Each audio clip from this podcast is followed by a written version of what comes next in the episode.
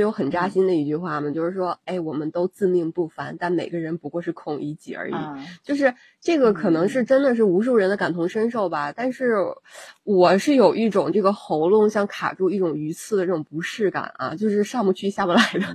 就是孔乙己这个人物，就是在我们第一次学学习的时候，你可以感觉到他确实是一个有才华的一个人，但是他身上其实也有其他的一些问题，就是懒惰。虽有一定学识，但是不肯自食其力的这样一个形象，是吧？衣服破了不补，饭呢也不做，有点钱就去喝点酒，然后整点茴香豆，就是放不下身份，不劳动，然后又自命清高。就是学历现在这个词儿，好像是在我们的认知里面，它不代表学识，然后也不代表一个人的开阔和视野，它也不代表什么春花秋月啊，就它只是一种既得利益，就是学习的经历嘛。对，就是这个历程给你摆在这里。对，就这个学历，他好像学的是一种利益，